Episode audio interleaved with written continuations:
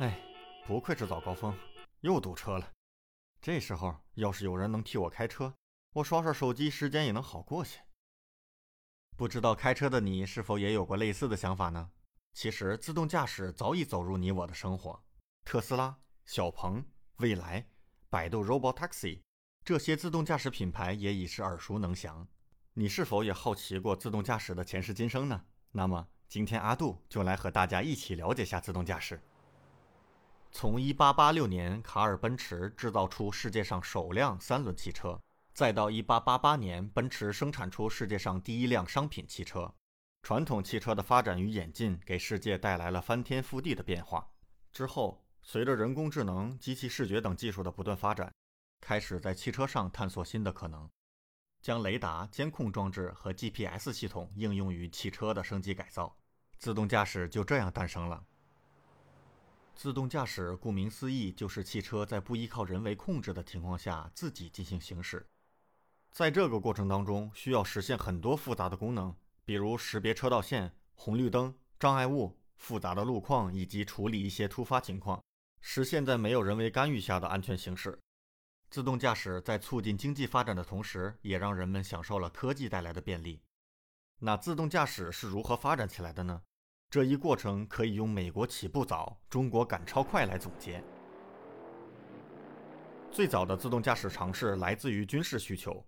1984年，美国国防高级研究计划局（简称 DAPA） 与陆军合作研发自动驾驶车辆，并从2004年开始推出无人驾驶挑战赛，将自动驾驶推向一个社会多方参与的新台阶。在2004、2005、2007年，DAPA 举办了三届挑战赛。旨在促进开发第一个完全自动驾驶车辆所需技术的发展。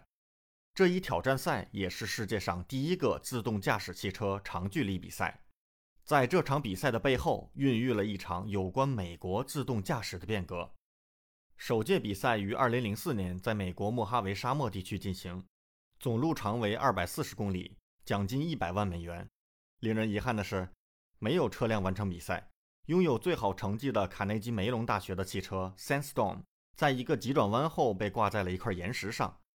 第二届比赛于2005年10月进行，全长212公里，奖金高达200万美元。此次比赛道路更陡更窄，总共报名的23支车队中，5支队伍跑完了全程，其中斯坦福大学的 Stanley 和卡耐基梅隆大学的 Sandstorm Highlander 分别获得前三名。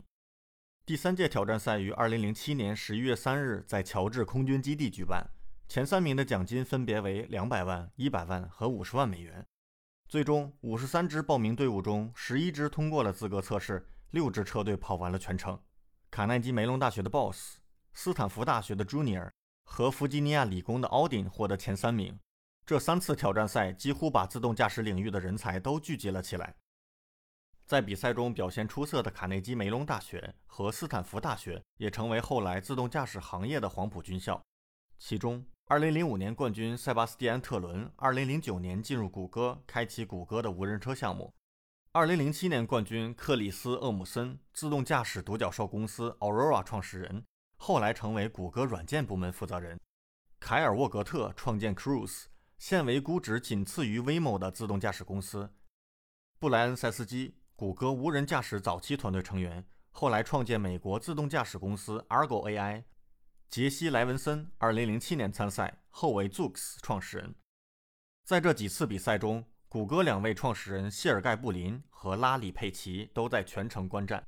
特别是佩奇对无人驾驶表现出浓烈的兴趣。佩奇邀请2005年冠军特伦与他进行讨论，并邀请他加入一个雄心勃勃的项目。后来，特伦成为谷歌无人驾驶领域的开创者。特伦从斯坦福来到谷歌后，带着四名研究员在谷歌研究街景地图。2010年，他们搬去了一栋秘密的楼里，也就是后来大家熟悉的谷歌 X 实验室。2010年10月9日，谷歌公司宣布正式开发自动驾驶汽车。一年之后，2011年10月，谷歌在内华达州和加州的莫哈维沙漠作为实验场对汽车进行测试。成为全球第一个进行无人驾驶汽车公路测试的公司。二零一二年四月，谷歌宣布自动驾驶汽车行驶里程已经达到二十万公里，并已经申请和获得了多项相关专利。同年五月，谷歌获得了美国首个自动驾驶车辆许可证。二零一四年十二月中下旬，谷歌首次展示自动驾驶原型车成品，该车可全功能运行。二零一五年五月，谷歌宣布将于二零一五年夏天在加利福尼亚山景城的公路上测试其自动驾驶汽车。虽然美国研发自动驾驶起步较早，但中国赶超的速度很快。特别是以百度、Apollo 为代表的中国自动驾驶企业正在逐步成为国际领导者。二零一四年四月，中国搜索引擎互联网巨头百度公司与宝马宣布开始自动驾驶研究项目，并在北京和上海路况复杂的高速公路上进行测试。二零一五年六月，百度与德国宝马汽车公司合作开发自动驾驶汽车。二零一八年十二月，百度 Apollo 自动驾驶全场景车队在长沙高速上行驶。二零一九年六月，长沙市人民政府颁发了四十九张自动驾驶测试牌照，其中百度 Apollo 获得四十五张。百度在长沙正式开启大规模测试。九月，百度自动驾驶出租车队 Robotaxi 在长沙试运行正式开启。同年九月，由百度和一汽联手打造的中国首批量产 L 四级自动驾驶乘用车红旗 EV 获得五张北京市自动驾驶道路测试牌照。在去年。即使受到疫情的影响，百度也并没有放慢无人驾驶的落地速度。四月，Apollo 在长沙开放 Apollo Robotaxi 自动驾驶出租车试乘体验服务，普通市民可以通过百度地图、百度 APP 一键呼叫免费试乘。五月，百度宣布位于北京亦庄经济开发区的阿波罗公园已建成，这也成为是百度 Apollo 目前在全国最大的应用程序测试基地。同年四月。百度发布了 Apollo 智能交通白皮书，完整阐述了国内外首个车路行融合的全站式智能交通解决方案。这一方案将推动人工智能与基础设施、运输装备、运输服务、行业治理的深度融合，支撑我国建成最具活力的智能汽车创新生态体系和现代化智能交通体系。在自动驾驶领域，国际自动工程协会 SAE 将自动驾驶分为多个等级。分别是 L 零到 L 五级，其中 L 零级为非自动驾驶，L 一级为辅助驾驶，可以实现车辆对极少一部分功能的操作，其余的工作还是需要驾驶员来完成。L 二级为半自动驾驶，可以实现车辆对多项功能进行操作，比如全速自适应巡航、自动泊车、主动车道保持、自动变速、限速识别等功能。其余少部分功能需要驾驶员来完成。L 三级为条件自动驾驶，车辆可以实现对绝大部分的功能操作，比如加减速、变道超车等，而且面对大部分情况，车辆也能够自己去应付。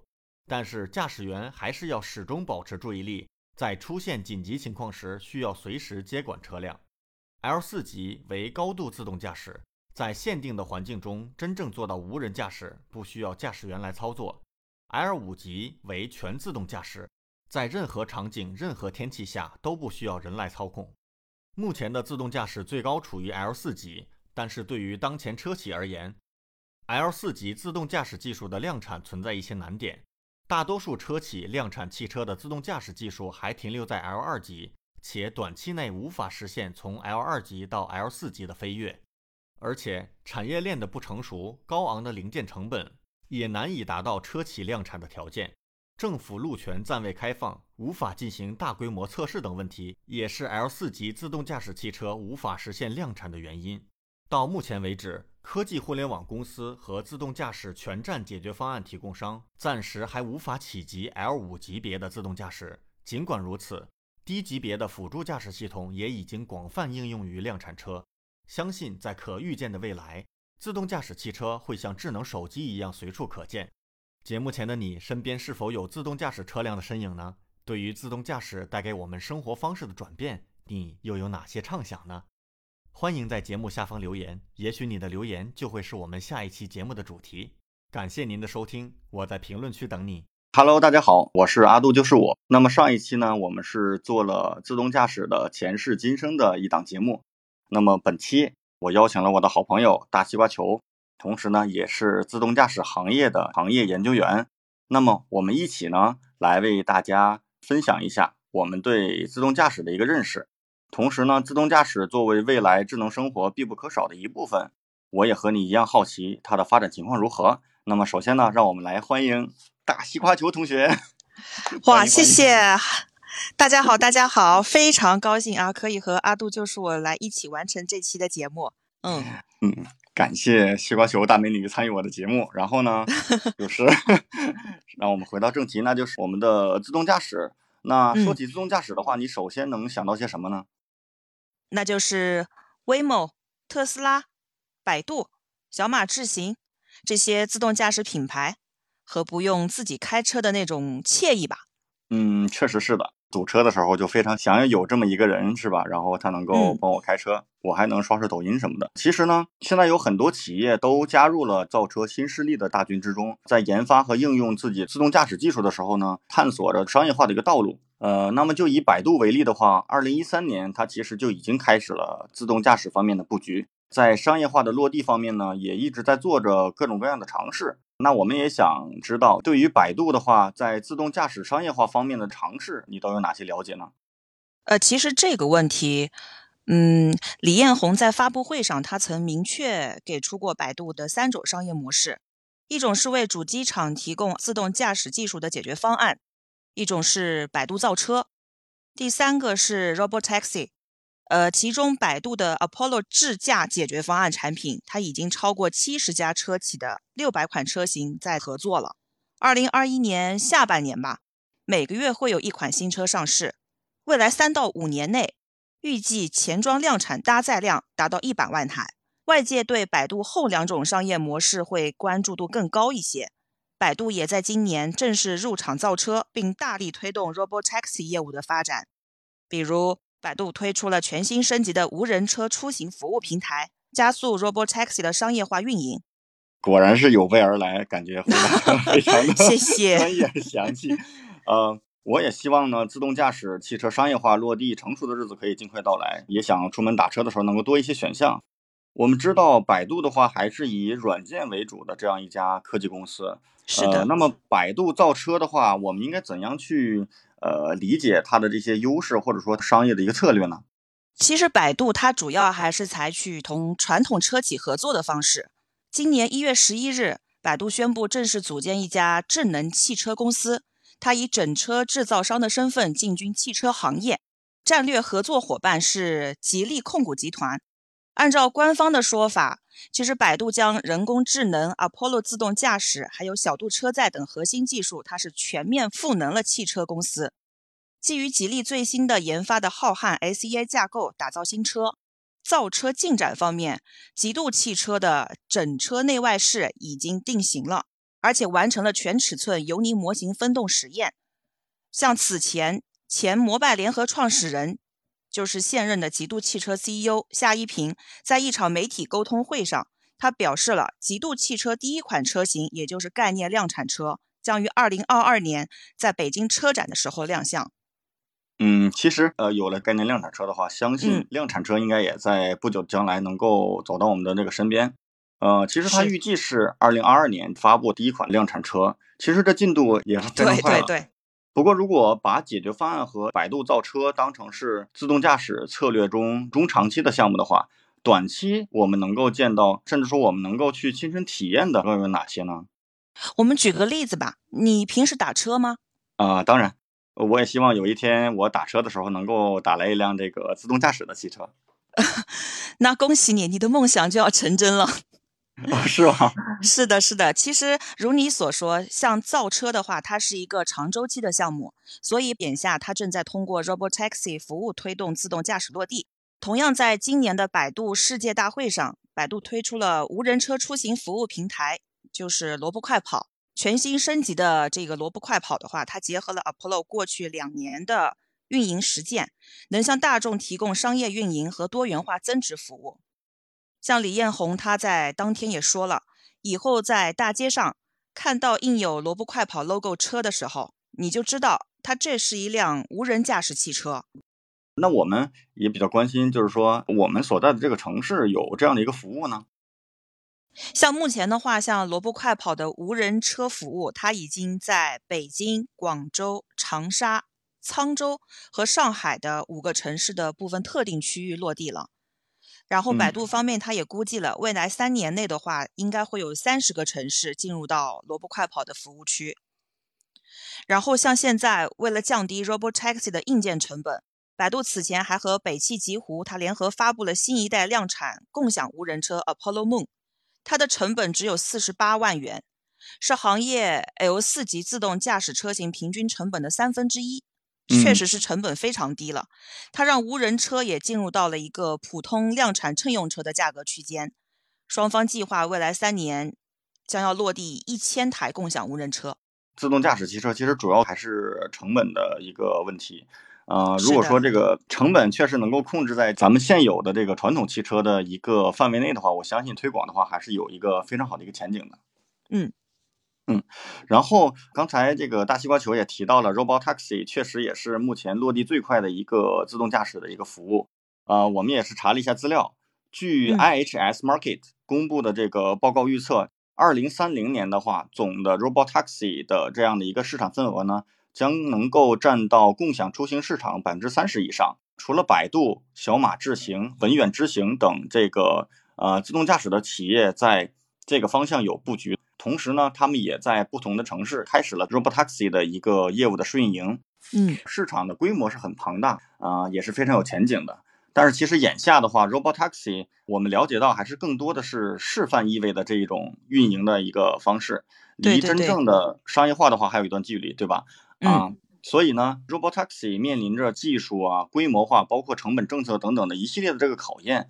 那我相信啊，肯定还是需要多方的这个努力去。解决，所以它可能还是有这样一个嗯任重道远的，或者说长期的一个发展的路程要走。呃，但其实呢，这也不妨碍我们对自动驾驶的商业化落地呢去充满期待。呃，其实说了这么多的这个自动驾驶，还是想有机会能够啊实际体验一下。听说你前天体验了一下百度的 Robotaxi，呃，萝卜快跑的这样的一个 APP 和服务，不知道感觉怎么样？感受的话，其实是这样。首先呢，是下载萝卜快跑 APP，一键叫车，很快它就能看到车来了。然后基本上和我们滴滴叫车是一样便利的。然后坐上车，主驾的安全员小哥会提醒健康码和体温检测，按一下后座的屏幕开始启动，就即刻启动了。车辆平稳启动，全程小车的呃小哥的双手是完全放在膝盖上的，双脚也不用踩刹车。如果说从这样来看的话，它实际上呃确实也是 这个自动驾驶了，充满未来科技感。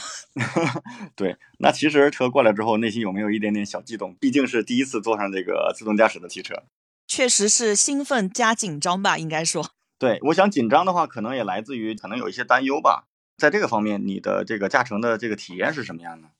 像在后座屏幕上，我们是可以看到周围的车辆和行人三维立体模型的一个示意的。比较有意思的一个点是，激光雷达的扫描结果，它不是一直启动的，而是过几秒扫一下，然后就可以看到周围的静态的物体，比如说树木啊、电线杆啊、雪糕桶啊这一些。另外，包括像周围车辆和行人的插入，它是立刻也是在屏幕上显示了。哦，所以显示还是非常的这个同步和及时的。对对对，因为车辆行驶的过程中，它一直都会有一个前方会有引导线，它这个应该是应用了高精地图的技术，自动变道的时候，对引导线它也会提前告知的。呃，整体体验下来的话，呃，你感觉它是不是能够作为未来出行的一个可选项呢？呃，首先我想说，我确实会对它进行选择吧，因为我整体体验下来，像车速不高的情况下，它还是非常平稳的。相信不久的将来，我们每一个人应该都会离不开它了。嗯，是的，其实听大西瓜球在这里分享呢，也感觉这体验确实是应该不错的。那今天就感谢大西瓜球来到我们的节目，谢谢大西瓜球，鼓掌。谢谢大家，也可以多多关注一下阿杜就是我后续的一些节目，他会对自动驾驶做出更多更多的分享的。那我们今天的节目就到这里啦，我们评论区见。大家好，我是阿杜，就是我。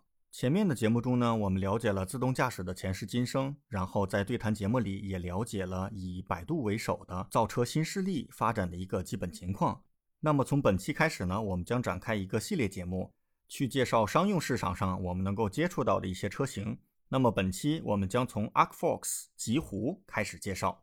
Arcfox 极狐是北汽新能源携手麦格纳打造的全新的智能电动品牌，其首款量产车阿尔法 T 已经在去年就开始上市了。在平时看得见的地方，Arcfox 极狐阿尔法 T 的进步也是有目共睹的。精品化的策略呢，也为它树立起中高端的一个形象。其中，阿尔法 T 搭载了 L2 级自动驾驶辅助系统。在高速公路上行驶时，只需要一只手搭在方向盘上，眼睛盯着前方就可以了，非常省劲儿。长途驾驶一点也不劳累，用语音助手打开音乐，听听歌，看看窗外的风景，劳累的长途驾驶就变成了一件轻松惬意的事儿。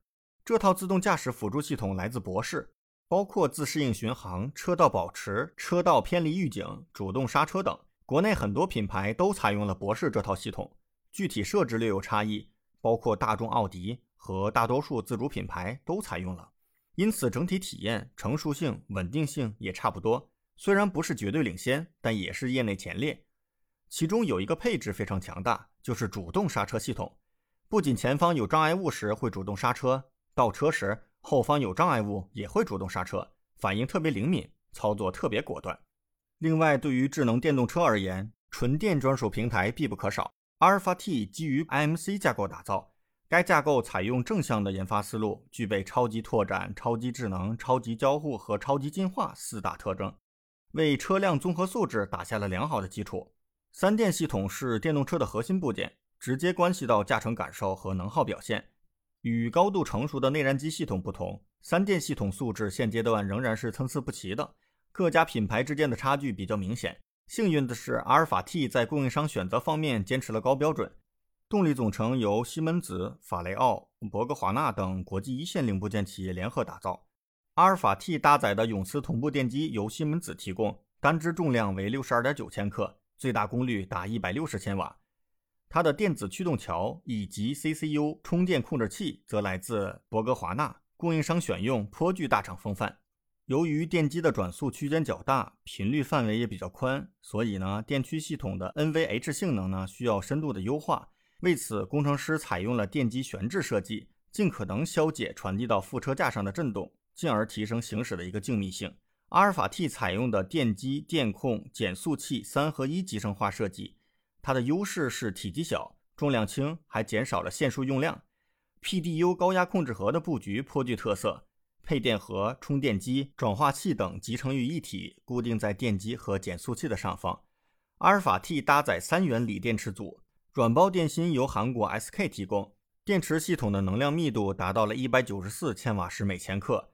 根据车型的不同，电池容量分别为六十七点三千瓦时和九十三点六千瓦时。液冷系统直接设计在电池箱体底部结构件上，实现了电池框架的一键两用。想要打造出色的行驶品质，车身设计是重中之重。阿尔法 T 的车身静态扭转刚度高达五万五千牛米每度，这几乎是汽车行业的顶尖水平。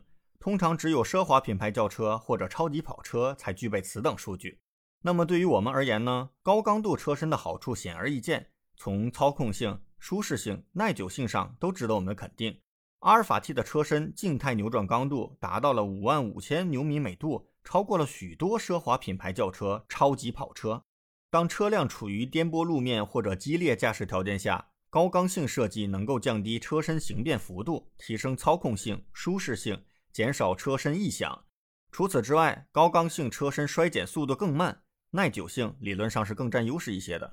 打造一台好车，只有高刚性还不够，还需要用科学的强度设计来保证安全性。阿尔法 T 采用钢铝混合结构车身。前后纵梁使用铝合金材料，满足溃缩吸能和轻量化的一个需求。驾驶舱附近的笼式结构主要使用高强度钢材，特别是 A 柱、B 柱等位置都采用了一千五百兆帕以上的热成型钢，以此来强化成员的保护。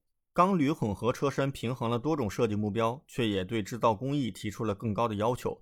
传统的钢车身可以广泛采用焊接工艺，但一种材质连接难度较大。钢铝两种材料必须采用更多的机械连接方式，例如 SPR 的自冲铆、FDS 流钻螺钉等。在应用新工艺的同时，还要考虑接触腐蚀的问题，这对焊接装备、焊接工艺以及整车的防腐设计提出了更高的要求。前防撞梁十分宽大，我相信这是出于百分之二十五的偏置碰撞的考虑。防撞梁底部集成了主动格栅，必要时格栅打开，帮助三电系统散热；其他情况下格栅关闭，用以降低风阻。阿尔法 T 采用前麦弗逊式独立悬挂，后四连杆式独立悬挂，硬件层面并没有太多的新鲜之处。优点是空间占用较小，为三电系统布置提供了一定的便利。该车还使用了同级罕见的铝制副车架，这有助于降低簧下质量，提升减震舒适性和操控的响应性。阿尔法 T 的底盘调教偏重舒适性，来自路面的冲击较为轻柔，符合人们对家用 SUV 的预期。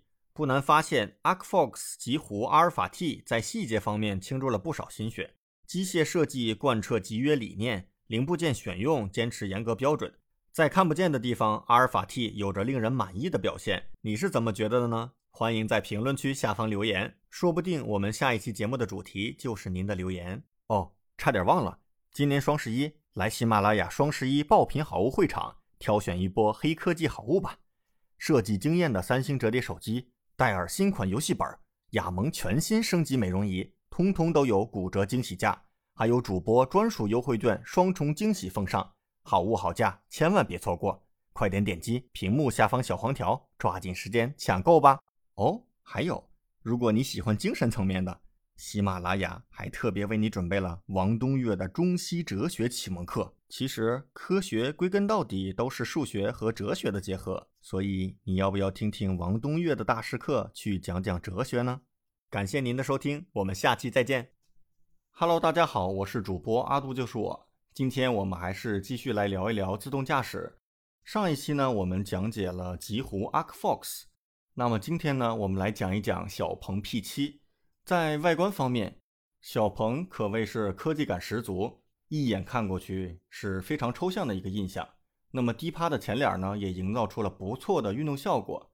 贯穿的弧形灯带颇具未来感，圆滑的前脸降低了整车的风阻系数。也使得整车看起来更富有科技感。黑亮的下包围设计，我估计放在十年后应该也不算过时。小鹏 P7 的车身侧面设计是比较流畅的，并没有采用传统的平直的车身线条，圆滑的设计使得整车看起来更加的时尚。溜背的车尾设计与丰满的臀部相结合，使得整车看起来并不像是一台传统的轿车。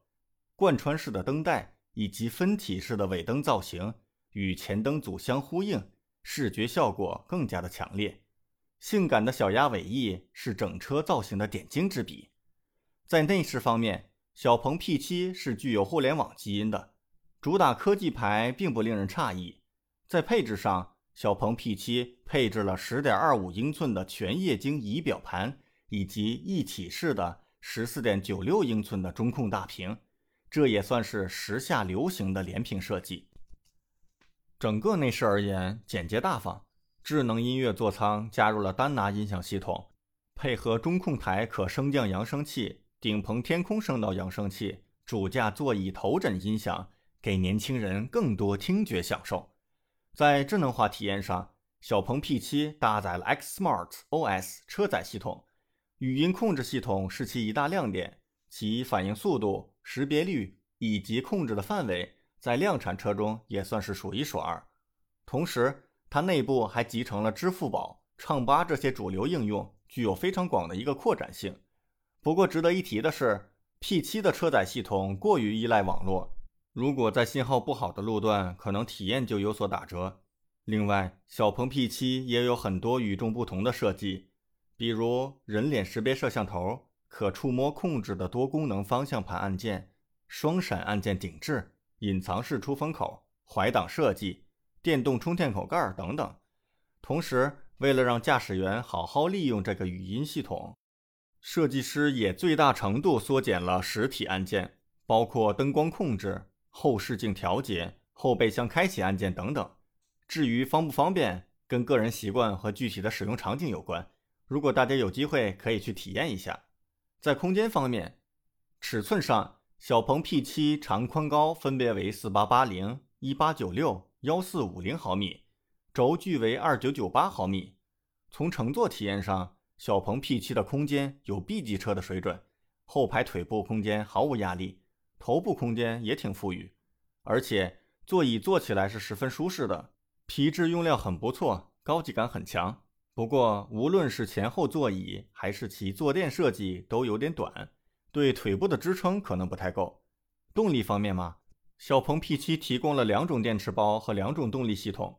其中前驱版本车型最大功率一百九十六千瓦，峰值扭矩三百九十牛米；而四驱高性能版本前后各配备一台永磁同步电机，综合最大功率三百一十六千瓦，峰值扭矩达到六百五十五牛米。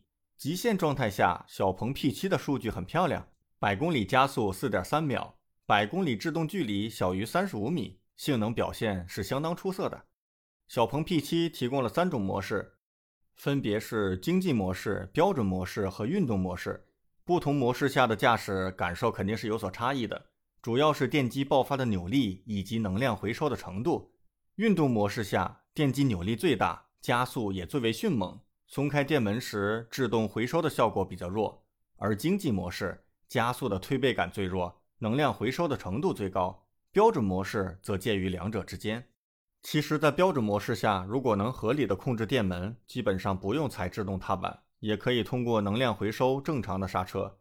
看来日产提倡的一个踏板也不是没有道理。在悬架形式上，小鹏 P7 用的是前双叉臂式加后五连杆独立悬架，侧向支撑性会更强，在过弯的时候就能够有所体现。CDC 主动悬架会根据路况实时调整阻尼，同时也提供了三档基础设定。让人觉得非常惊喜的是，P7 的滤震性能也是可圈可点的。过沟过坎的时候，基本没有太多的路面信息传递到车内，而且风噪也隔绝的比较好。只是 P7 用了一套米其林的 PS4 运动胎，胎噪稍稍有些明显。值得一提的是，P7 在操控方面确实继承了德系车侧重操控的传统，转向有阻尼感但不重，指向灵敏精准，但制动调教偏软。需要大脚下去才能发挥出比较强的制动力。小鹏 P7 搭载的是 XPilot 3.0辅助驾驶系统。从整体设计来看，这款小鹏 P7 比起单纯的 B 级家用车，看上去更像是科技包装下的个性化车型。大胆的设计，注重驾驶者体验的调教，以及更多智能科技的融入。从这样的设定来看，相信它应该是把目标锁定在了国内一二线城市的年轻群体。也就是说，它将会和特斯拉以及一众豪华品牌正面对垒。在这场没有硝烟的战争中，你觉得小鹏 P7 小鹏会取得怎样的成绩呢？你对小鹏汽车又有怎样的印象呢？欢迎你到评论下方留言。我们下期再见。